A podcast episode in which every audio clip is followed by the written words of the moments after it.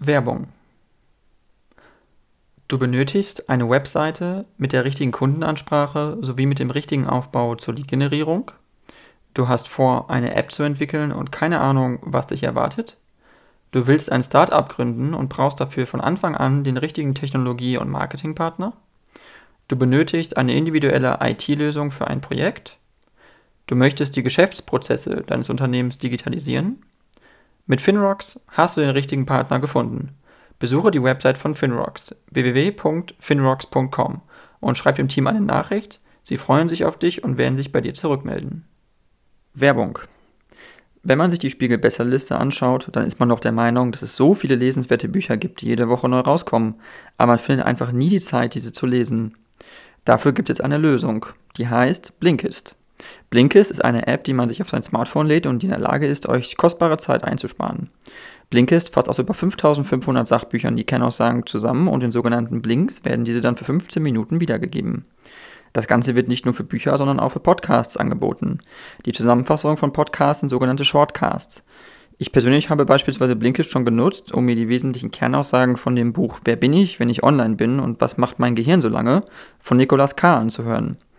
In dem Buch geht es darum, wie das Internet unser Denken und unser Handeln verhindert. Für diesen Titel und für viele weitere hat mir die App wirklich weitergeholfen, um mich für meine Podcasts inhaltlich gut vorzubereiten.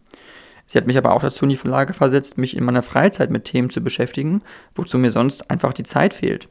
Ich kann es euch wirklich nur empfehlen, die App einmal selbst auszuprobieren.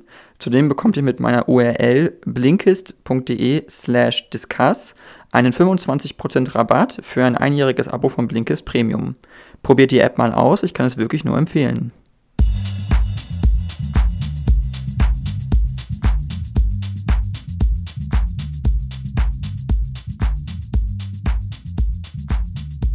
Ja, dann äh, vielen, vielen Dank, ähm, Herr Ulrich, äh, Bernd Ulrich. Sie sind ein äh, deutscher Journalist. Äh, Sie sind seit 2003 äh, stellvertretender Chefredakteur der Wochenzeitung Die Zeit. Äh, Sie kommen aus Essen gebürtig und haben studiert in Marburg und in Essen. Ähm, und ich wollte mal vorab fragen, erstmal bevor wir vielleicht auch bei inhaltlich politischen Themen einsteigen, was Sie motiviert hat, Journalist zu werden und wie Sie dann zur Zeit gekommen sind und ähm, ja, wie so dieser Weg war, sage ich mal. Ja, eigentlich war ich ja auf dem Weg, äh, in die Politik einzusteigen, äh, Ende der 80er Jahre. Da war ich ähm, im äh, Mitarbeiter im Fraktionsvorstand der Grünen im Bundestag. Aber dann sind die Grünen 1990 aus dem Bundestag geflogen und äh, ich konnte sonst eigentlich nichts außer schreiben. Dann habe ich gedacht, gut, von irgendwas muss man leben, dann fange ich da mal mit an. So war das. Okay, verstehe. Und haben Sie dann auch gesagt, die Wochenzeitung, die Zeit war für Sie das, äh, was auch inhaltlich zu Ihnen gepasst hat? Weil ich habe auch gelesen, Sie haben auch für die Taz äh, gearbeitet zwischendurch, auch für die FAZ äh, und für die Frankfurter Rundschau. Das heißt, politisch ist das ja alles sehr unterschiedlicher Couleur, kann man sagen. Ja, das stimmt. Ähm, aber das waren ja, da war ich ja nur nicht angestellt bei den Zeitungen, die Sie gerade genannt haben, sondern frei, habe da was für geschrieben. Und dann war ich bei einer anderen Wochenzeitung, die aus Ostdeutschland äh, übrig geblieben war, wenn man so will, äh, die Wochenpost. Die wurde dann aber auch eingestellt. Also wie ich aus dem Bundestag geflogen bin, dann war ich arbeitslos und dann war ich bei der Wochenpost, dann war ich wieder arbeitslos. Und dann ähm, hat mich der Tagesspiegel in Berlin gerettet. Okay, verstehe. Ähm, haben Sie das Gefühl, ähm, weil das ist auch was, ähm, was ja auch junge Journalisten mit denen junge Journalisten ein Problem haben, vielleicht heutzutage, ist einfach der schnelle und abrupte Jobwechsel, äh, keine festen Verträge vielleicht zu haben, auch als freier Journalist zu arbeiten. Ähm, also wie ist das auch als junger Journalist, also wirtschaftlich und finanziell ist das ja auch angespannte Lage vielleicht durchaus. Das ist richtig. Bei meinen Arbeitslosigkeiten hatte ich jeweils schon Kinder und das war nicht so leicht. Also ich, ich bewundere jeden, der und die das ähm, machen freiberuflich. Viele wollen das aber auch, aber die, die es machen müssen, das ist schon der härtere Job absolut, als wenn man festangestellt ist. Mhm. Okay. Ähm, ich würde gerne, bevor wir noch ein bisschen jetzt äh, über die Tagespolitik sprechen, äh, eigentlich mal fragen, weil Sie haben ja also die meiste Zeit jetzt aber doch eben bei der Zeit verbracht ähm, und Sie haben dann vermutlich auch Helmut Schmidt äh, erlebt als Mitherausgeber der Zeit. Mich würde mal interessieren, wie Sie das wahrgenommen haben, äh, mit dem ehemaligen Bundeskanzler zusammenzuarbeiten oder auch als Mitherausgeber war er ja aktiv in der Zeit. Also Was war das so für ein Mensch auch? Äh, hat man das mitbekommen? Wie war das so mit Helmut Schmidt da bei der Zeit? Ähm, ich war ja Politikchef sehr lange äh, und da hatten wir immer eine Freitagskonferenz um äh, 12 Uhr. Die nannten wir Helmut-Schmidt-Konferenz, weil das die war, wo wir im relativ kleinen Kreis mit ihm gesprochen haben. Äh, ich habe, glaube ich, ungefähr 400 Sitzungen mit Helmut Schmidt geleitet. Und äh, es ist sehr schwer, diese 400 Sitzungen und was ich sonst mit ihm erlebt habe, zusammenzufassen. Aber es ist in jedem Fall ähm, ein Privileg gewesen, mit so einer ähm, großen und schweren äh, Persönlichkeit zusammenzuarbeiten, mit der so viel Geschichte mit sich rumschleppt, sowohl individuelle wie auch ähm, eben Historie. Und es war für uns, glaube ich, sehr lehrreich. Äh, aber Helmut Schmidt war kein Journalist. Äh, und insofern die äh, eigentliche journalistische Arbeit, die haben wir dann gemacht. Okay, äh, wie meinen Sie das? Er war kein Journalist? Also er hat äh, nicht die Aufgabe eines Journalisten übernommen bei der Zeit, oder? Nee, er hat natürlich in äh, allen Genres äh, hat er was gemacht. Also das heißt, er wurde interviewt, er hat geschrieben und so, aber er hat ja nicht wie ein Blattmacher gedacht. Der dachte eben wie ein Politiker, was ist das Richtige, was gesagt werden muss, aber nicht, wie es gesagt werden muss und von wem und wie, wie komponiert und sowas. Das ist ihm alles äh, ja nicht wichtig gewesen. Mhm. Das war dann unsere Aufgabe. Okay, verstehe.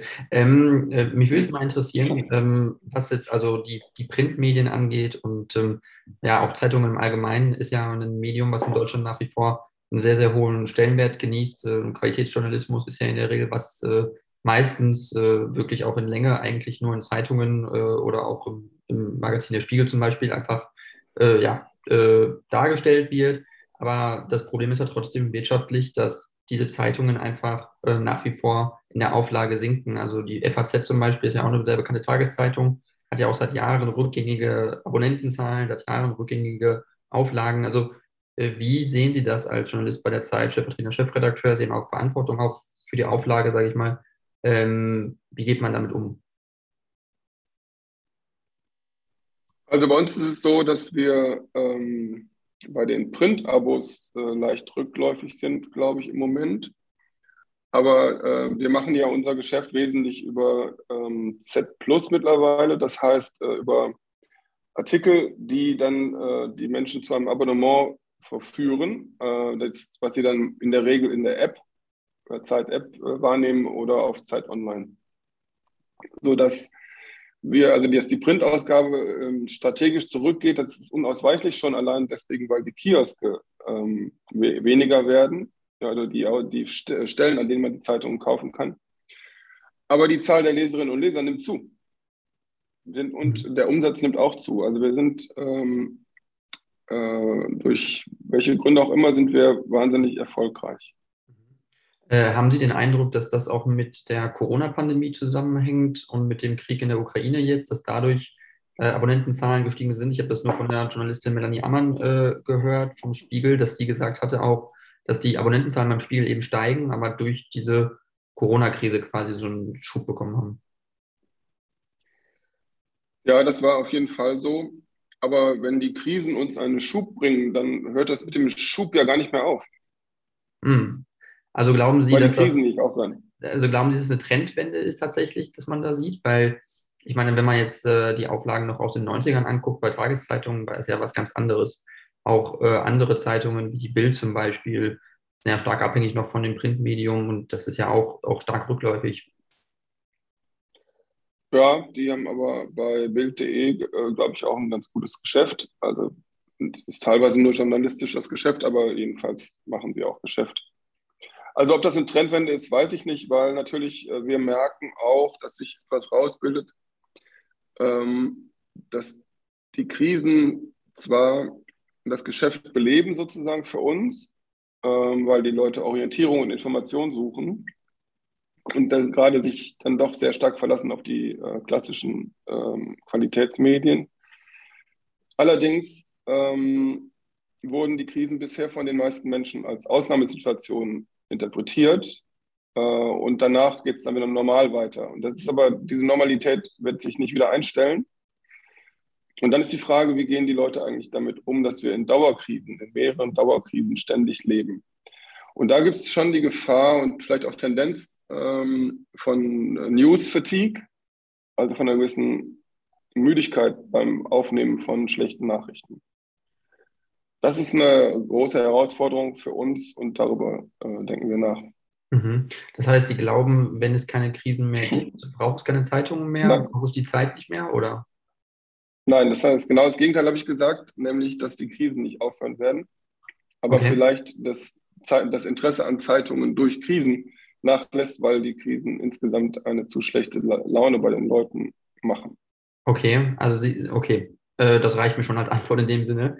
Ähm, ja, äh, Sie haben ja auch ein äh, Buch geschrieben, zusammen mit der äh, Klimaaktivistin äh, Luisa Neubauer.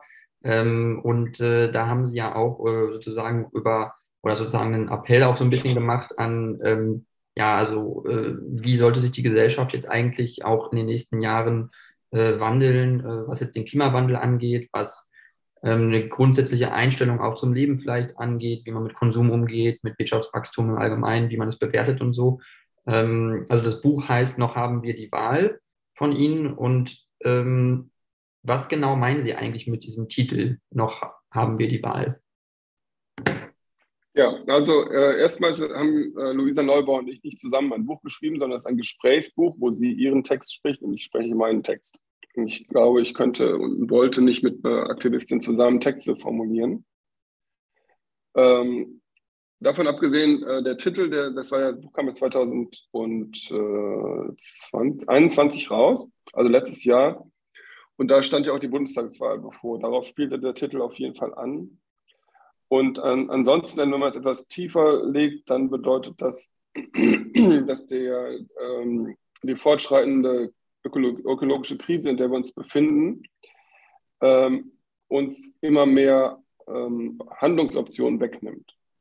Und dass wir immer weiter in eine Notstandssituation äh, gehen. Und äh, Notstände reduzieren die Optionen und reduzieren im Grunde auch damit das Wesen der Demokratie. Und davor wollten wir warnen und das machen wir auch heute noch. Ähm, Sie haben also eigentlich aber auch eine ganz ähnliche Einstellung zur Klimakrise wie Luise Neubauer oder wie Klimaaktivisten, weil Sie sehen es ja sehr, sehr kritisch, auch das, was passiert. Äh, wie äh, oder was wäre Ihr Ihre Herangehensweise jetzt? Wir sehen ja jetzt, äh, wir haben jetzt einen sehr heißen Sommer gehabt, ähm, extreme Dürren in Europa, ähm, wir haben Überflutungen in Pakistan gesehen. Ähm, also die Krisen werden ja intensiver. Was ist jetzt eigentlich Ihre Meinung zu dem Thema, wie man das am besten möglichst schnell lösen kann? Und sind dieser 1,5 Grad Ziel äh, aus dem Pariser Klimaabkommen, ist das überhaupt realistisch noch zu erreichen? Ähm, Sie haben gesagt, ich habe eine ähnliche Einstellung zur Klimakrise wie Luisa Neubauer. Ähm, das ist richtig und falsch. Äh, wir haben beide dieselbe Einstellung, nämlich die, die die Wissenschaft auch hat zur Klimakrise. Das ist keine, äh, Klimakrise ist keine Meinungsfrage, sondern es kann man vorausberechnen im Großen und Ganzen, was passiert, wenn äh, nichts oder wenig passiert. Und ähm, wir bisher, muss man sagen, dass die Menschheit, wenn man es mal groß äh, ausdrücken will, ähm, ungebremst in diese Krise weiter voranschreitet. Und das ist äh, das Problem unseres Jahrhunderts. Und wenn wir es nicht lösen, ist es auch das Problem dieses Jahrtausends für die Menschen. Und ich glaube, dass wir ähm, aus der Idee rauskommen müssen, dass äh, wir die Klimakrise in den Griff bekommen, ohne unser Leben grundlegend zu ändern, unsere Art des Wirtschaftens grundlegend zu ändern. Und da sind wir ähm, auf einem ruckeligen Weg, sagen wir mal so. Und wie man das, also Sie können, wenn Sie mich fragen, Herr Ulrich, sagen Sie doch mal, wie man, wie man das Jahrhundertproblem lösen kann. Da kann ich nur sagen, da müssen wir nicht, nicht einen Podcast machen, sondern eine Serie. Und selbst dann würde ich am Ende wahrscheinlich Sie nicht befriedigen mit meiner Antwort. Mhm. Aber äh, nochmal zu der Frage, was den 1,5 Grad äh, Pfad angeht, weil es wird ja von vielen auch in Frage gestellt, ob das überhaupt jetzt äh, noch so lösbar ist, äh, ob man jetzt überhaupt so weit kommt, dass man das äh, noch hinbekommt mit den Mitteln, die wir jetzt eben haben. den äh, CO2-Einsparungen, die wir sehen im Industriesektor, im Bausektor, ähm, im Verkehrssektor, diese gehen ja nicht in dem Sinne runter, als dass wir 1,5 äh, Grad Klimaerwärmung bis äh, 2050 äh, äh, erreichen würden. Also es wird vermutlich wesentlich darüber sein. Ja, und? Dann müsste man ja auch als äh, stellvertretender Chefredakteur der Zeit einen Appell machen. Appell? Mhm. Ähm, also ich finde, ich bemühe mich um einen klimarealistischen Journalismus. Das heißt, ich versuche das Problem, in dem wir uns befinden, äh, als so groß und so dringend äh, darzustellen und zu behandeln, wie es ist. Und das ist nicht selbstverständlich, weil doch die Mehrheit des Journalismus ähm, sich auch noch versucht, im Normalismus einzukuscheln. Das heißt, man berichtet sehr viel über äh, Machtkämpfe in Parteien und so weiter und tut so, als äh, ginge alles irgendwie normal weiter und ähm, beschäftigt sich nicht wirklich und tief genug mit den neuen Logiken, die sich aus der Klimakrise ergeben, unter anderem äh, oder vielleicht als, äh, als auffälligstes ähm, Phänomen, anders als fast alle anderen Probleme, ähm, kann man die Klimakrise oder die Maßnahmen dagegen nicht verschieben, ohne sie zu verschärfen, ohne in der nächsten Runde noch schärfere Maßnahmen treffen zu müssen, plus die Gegenmaßnahmen gegen die fortschreitende Krise. Das, und das ist das, was Politik gewohnt ist, jedenfalls vor allem in den westlichen reichen Ländern, dass die politische Agenda nach hinten offen ist. Also dass man alles im Prinzip auch verschieben kann. Und ähm, das ist ganz schwer für die Politik zu verarbeiten, auch für den politischen Journalismus. Ähm, dass es eben nicht egal ist, ähm, ob etwas in fünf Jahren oder in zehn Jahren passiert. Und man, ich, um Ihnen ein Beispiel zu sagen, auch um, wenn man es umdreht, ähm, wir werden jetzt jedes Jahr werden wir die ähm, besten Klimamaßnahmen aller Zeiten haben. Jedes Jahr. Ähm, weil der Vergleichsmaßstab da ist natürlich die, die vergangene Klimapolitik der vergangenen äh, Regierungen. Und äh, es ist aber möglich, dass man die beste Klimapolitik aller Zeiten hat und trotzdem weit, weit, weit an den Klimanotwendigkeiten vorbeigeht und am Pariser Abkommen. Und sowas muss man als Journalist, es ist einfach ungewohnt sozusagen, das äh, so zu denken.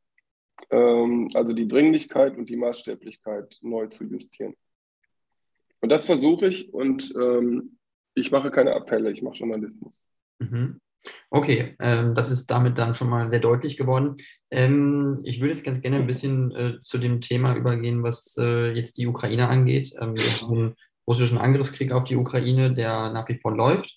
Äh, wir haben aber wesentliche Geländegewinne der ukrainischen Truppen im Osten der Ukraine. Ähm, wie stehen Sie eigentlich zu dem Thema Waffenlieferung?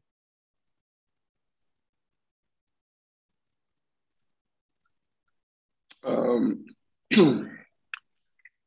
das ist jetzt, äh, als was fragen Sie mich als Journalist, als Kommentator nehme ich an. Mhm. Ähm, ich sehe nicht, wie, wie die Ukraine äh, der, dem russischen Aggressionskrieg hätte standhalten können, ohne westliche Waffenlieferung. Und äh, die Folgen eines Durchmarschs von äh, Putin oder eines Zermürbungskrieges ähm, der mit der Zerstörung großer Teile der Ukraine enden würde. Ähm, das ist nicht auszudenken und ich betrachte diesen Angriffskrieg auch als Angriff auf, den, auf uns, auf Europa. Und äh, ich finde es richtig, dass, dass äh, die, die EU und die NATO sich nicht direkt an dem Krieg beteiligen. Aber keine Waffen zu liefern wäre aus meiner Sicht äh, fatal, also unsolidarisch, aber vor allem auch unklug, was unsere eigenen Interessen angeht. Mhm. Ähm, der äh, Philosoph Richard David Precht hat äh, mit dem Politikwissenschaftler Harald Belzer ein Buch äh, veröffentlicht kürzlich, wo es darum geht, dass äh, Journalisten Druck ausüben würden auf die Politik, äh, tendenziöse Berichterstattung, ähm, Waffenlieferungen zu fordern von Politikern, obwohl diese vielleicht gar nicht, äh, die Politiker es gar nicht möchten. Ich weiß nicht, ob Sie das mitbekommen haben. es gab da auch eine spannende Markus-Land-Sendung zu, ähm, wo Richard David Precht das so dargestellt hatte und von, von zwei Journalisten vom Spiel und der Welt äh, dafür stark kritisiert worden ist. Also was halten Sie denn von so einer, von so einer Veröffentlichung eines solchen Buchs? äh, in dem Journalismus sowas unterstellt wird? Also ich habe das Buch nicht gelesen. Ich beschäftige mich mit äh, Brecht und Wälzer auch nur sehr beiläufig. Ich habe einfach sehr wichtige Themen, wie Sie vorhin gemerkt haben. Und die Behauptung, dass die Medien die Politik unter Druck setzen, ist natürlich immer richtig, weil öffentliche Meinung ist Druck und Gegendruck. Und ähm, daraus kommt man nie raus als Journalist. Und ich finde es auch nicht schlimm, äh, dass wir das tun. Zumal wir sind ja eine, wir sind ja nicht öffentlich-rechtlich die Zeit. Ne? Wir können irgendwie, also in öffentlich-rechtlich kann man immer noch sagen, ist nicht ausgewogen genug, ist zu tendenziös oder so, äh, weil ja alle Menschen in Deutschland dafür bezahlen, für den öffentlich-rechtlichen Rundfunk. Also haben sie auch das Recht sozusagen, dass ihre jeweilige äh, Ausrichtung zumindest ein bisschen mit berücksichtigt wird. Bei uns ist das anders. Wir sind ja, es kaufen uns Leute oder sie kaufen uns nicht. Und äh, unser Maßstab ist, und die Kommunikation mit den Leserinnen und Lesern äh, läuft über den Kauf unserer Zeitung und von online und über Abos. Und wenn wir zu den, unseren Leserinnen und Lesern zu tendenziös sind, wären oder zu einseitig oder sonst wie sie nerven, dann bestellen wir uns einfach ab und das sehen wir ja dann. Wir sehen aber, dass sie uns nicht abbestellen. Mhm. Also Sie machen das nur an äh, Leserzahlen aus, aber was, was machen Sie von dieser inhaltlichen Kritik? Also, also sehen Sie das, dass da, äh, weil was, was kritisiert worden ist, dass es eine Art Mainstream-Meinung geben würde, jetzt konkret, was das Thema Waffenlieferungen angeht, äh, wo Medien die Politik unter Druck setzen würden und äh, man keine anderen gegenläufigen Meinungen veröffentlichen würden, würde. Ähm, obwohl das zum Beispiel von dem äh, Kollegen Robin Alexander in der Welt stark ja, verneint worden ist. In der Welt wurden zahlreiche Artikel veröffentlicht, wo es eben auch immer um die Frage ging, ist das sinnvoll? Muss man die Ukraine so hochrüsten? Ist das der einzige Weg? Und so weiter. Also, was halten Sie von so einer pauschalen Medienkritik, äh, dass man jetzt nicht nur von Richard David Brecht hört, auch von jemandem wie Friedrich Merz als CDU-Politiker, der auch äh, die Medien stark kritisiert hat auf dem CDU-Parteitag? Also, äh, ist das so ein bisschen so ein Problem aktuell? Also Friedrich Merz ist aktuell so auf jeden Fall ein Problem. Vielleicht sind auch Brecht und Wälzer ein Problem, aber kein großes. Also ich, was heißt das? Äh, also, dass wir tendenziös sind oder dass wir, ich kann ja nur die Meinung vertreten, die ich habe. Und äh, die kann ich versuchen, möglichst äh, durch Fakten zu stützen oder mich durch Fakten auch von meiner Meinung abbringen zu lassen. Dass ähm, zu jedem beliebigen Zeitpunkt äh, sich auch immer ein Mainstream bei den Medien herausbildet. Das ist ja logisch. Ähm, die Frage ist dann, ob man die, ob die abweichenden Meinungen auch dargestellt werden oder nicht. Und die werden dargestellt von allen Medien, die mir bekannt sind, äh, auch in der Ukraine-Frage. Und ähm, jetzt die, der, die nächste, dann würde wahrscheinlich würden Precht und Welzer sagen, ja, aber nicht proportional sondern viel, viel, viel, viel weniger. Dann würde ich sagen, ja, was ist denn proportional? Ähm, ist das 50-50? Äh, dann würde ja immer derjenige, der die Maximalposition annimmt, äh, wahnsinnig viel Aufmerksamkeit auf sich lenken. Weil ja immer, dann, er ist dann immer 50 Prozent, obwohl er vielleicht in der Bevölkerung nur 10 Prozent hat mit seiner Meinung. Also soll man dann wiederum ähm, Umfrageergebnisse als propor proportional äh, interpretieren. Also das heißt, so wie die Umfragen sind, so äh, proportionieren wir auch das Pro und Contra bei bestimmten Themen. Das wäre doch absolut affig, wenn wir das tun würden. Ähm, also wir können ja nicht demoskopischen äh, Journalismus machen. Das ist doch ein völlig abwegiger Gedanke. Insofern äh, würde ich sagen, es gibt ähm, bei der Frage, bei der Ukraine-Diskussion in den Medien kein großes Problem. Mhm. Aber Sie hatten gesagt, Friedrich Merz ist auf jeden Fall ein Problem. Äh, was meinen Sie damit? Also wie meinen Sie ihn oder wie bezeichnen Sie ihn als konkretes Problem für Deutschland? Naja, er, ähm, wie in diesen Äußerungen zum, zum öffentlich-rechtlichen Rundfunk bei dem Parteitag und auch sonst neigt er zu populistischen Ausflügen. Und ähm, das ist, glaube ich, nicht, nicht gut, weil die Grundfrage, ähm, vor der wir stehen, ist ja in der Politik und in der Öffentlichkeit, ähm, ob wir die Probleme so angehen, wie sie uns, sich uns stellen, oder ob wir die Probleme anbellen, weil wir sie nicht lösen können. Und dieses Anbellen nennt man Populismus und endet dann im Autoritarismus, weil wenn Leute das Gefühl haben, wir haben lauter Probleme, die wir nicht lösen können, dann ist es natürlich sehr verführerisch, äh, über, also zu sagen, dann gibt es die Probleme eigentlich gar nicht. Äh, so, sondern äh, es gibt nur diese komischen KlimaaktivistInnen und es gibt diese komischen JournalistInnen und so weiter. Aber die Probleme gibt es nicht. Ich bin aber der Meinung, dass die Probleme das Entscheidende sind, also die materiellen, faktischen Probleme, in denen wir uns befinden. Mhm.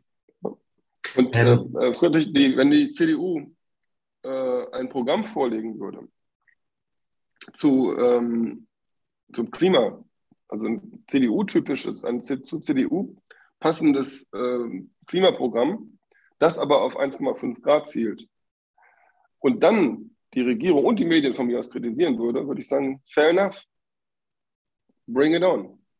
Aber das ist nicht der Fall. Stattdessen machen sie halt diesen populistischen Quatsch. Und bei der Ukraine sieht man ja, dass sie zwei Populismen folgen, gleichzeitig, die sich aber widersprechen. Einerseits fangen sie jetzt zunehmend an, die ukrainischen Flüchtlinge äh, oder das zum, zum Problem zu erklären. Andererseits äh, fordert niemand so scharf Waffenlieferungen wie die CDU. Mhm. Also da muss man sich schon entscheiden. Man, das gehört eben auch zu den Waffenlieferungen dazu, dass wir äh, akzeptieren, und zwar äh, solidarisch, dass hier Menschen aus der Ukraine äh, herkommen. Mhm. Ähm, Sie hatten es angesprochen, äh, dass mit den ukrainischen Flüchtlingen, Friedrich Merz hat den Begriff Sozialtourismus verwendet in einem Interview mit der Bild. Äh, das war eine Und zurückgenommen. Wie bitte? Und zurückgenommen. Und zurückgenommen, genau. Aber er hat es in dem Interview, in dem Video gesagt, er hat es auch nochmal auf Twitter dann getweetet, sogar danach nochmal, äh, bevor sozusagen der Shitstorm losgegangen ist. Das heißt, er hat es ja zweimal. Das ist das Sympathische, das ist das Sympathische an Friedrich Merz, dass er seine Fehler immer noch twittert. Genau, genau. Also jetzt nochmal bekräftigt sozusagen. Und äh, wie kann man das denn machen? Also das heißt, äh, ihm, ihm, ist ja nicht anscheinend überhaupt nicht klar gewesen, dass, also wo das wohl hingeht, äh, so eine Aussage. Und äh, das dann äh, hat er dann, also er hat es einmal bekräftigt und dann hat er es nachher in der Entschuldigung wo er es gesagt hat, ich glaube, es war im Bundestag, hat er es noch nicht mal wirklich klar gesagt. Er hat nach, nach vor gesagt, er steht inhaltlich zu der Aussage, nur es tut ihm leid, wenn er damit irgendjemanden verletzt hätte. Aber wirklich entschuldigt hat er sich trotzdem nicht klar heraus. Also irgendwo mangelt es da doch so ein bisschen auch an Empathie für die Gesamtsituation, oder? Empathie weiß ich nicht, ich kann, ich kann nicht in ihn reingucken und kann seine Gefühle interpretieren. Ich kann nur seine Interessenlage interpretieren. Und die ist ja so, dass die CDU ähm, sehr traumatisiert ist von der Flüchtlingskrise 2015 und den Folgen, äh, in Folgejahren und äh, nicht zulassen will, dass nochmal ähm, andere flüchtlingskritischer sind als sie. Ähm, das heißt, sie wollen der AfD äh, keinen Zulauf äh, verschaffen, indem sie selber flüchtlingskritisch sind. Nun handelt es sich aber hier um besondere Flüchtlinge, nämlich Flüchtlinge aus einem Krieg, den wir ähm, äh, auf Seiten der Ukraine unterstützen. Und sozusagen die allgemeine Flüchtlings, der allgemeine Flüchtlingspopulismus beißt sich hier ganz, ganz böse mit dem ukrainischen äh, Solidaritätsgebot. Und damit wird ähm, März intellektuell äh, nicht fertig, daher kommen diese Ausreißer. Mhm. Halten Sie ihn für einen geeigneten Kandidaten für die Bundestagswahl, für die kommende als Kanzlerkandidat für die CDU?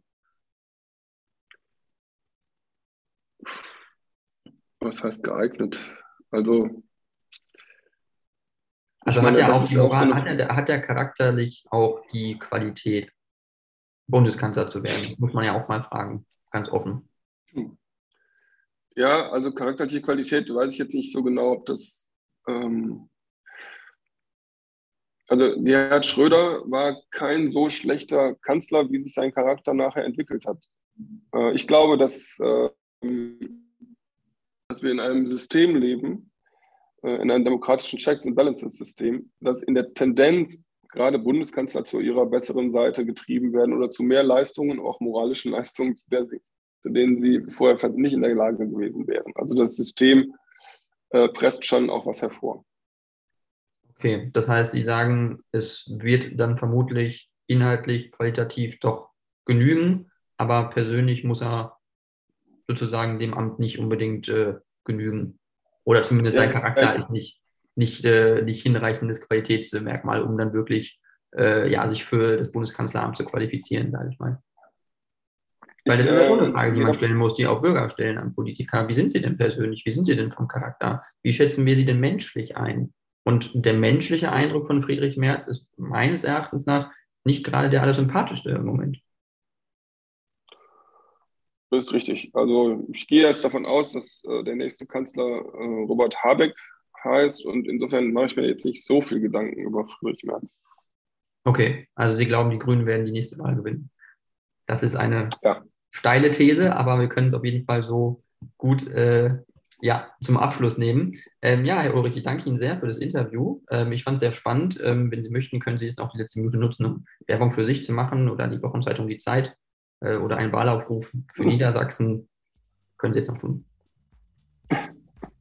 Ich glaube, ähm, äh, für die Zeitwerbung habe ich schon gemacht, die ganze Zeit. Und äh, aufrufen zu Wahlen tue ich äh, prinzipiell nicht. Außer, dass man hingeht, aber nicht, wen man will. Okay, super. Dann vielen Dank und vielleicht bis zum nächsten Mal. Ja,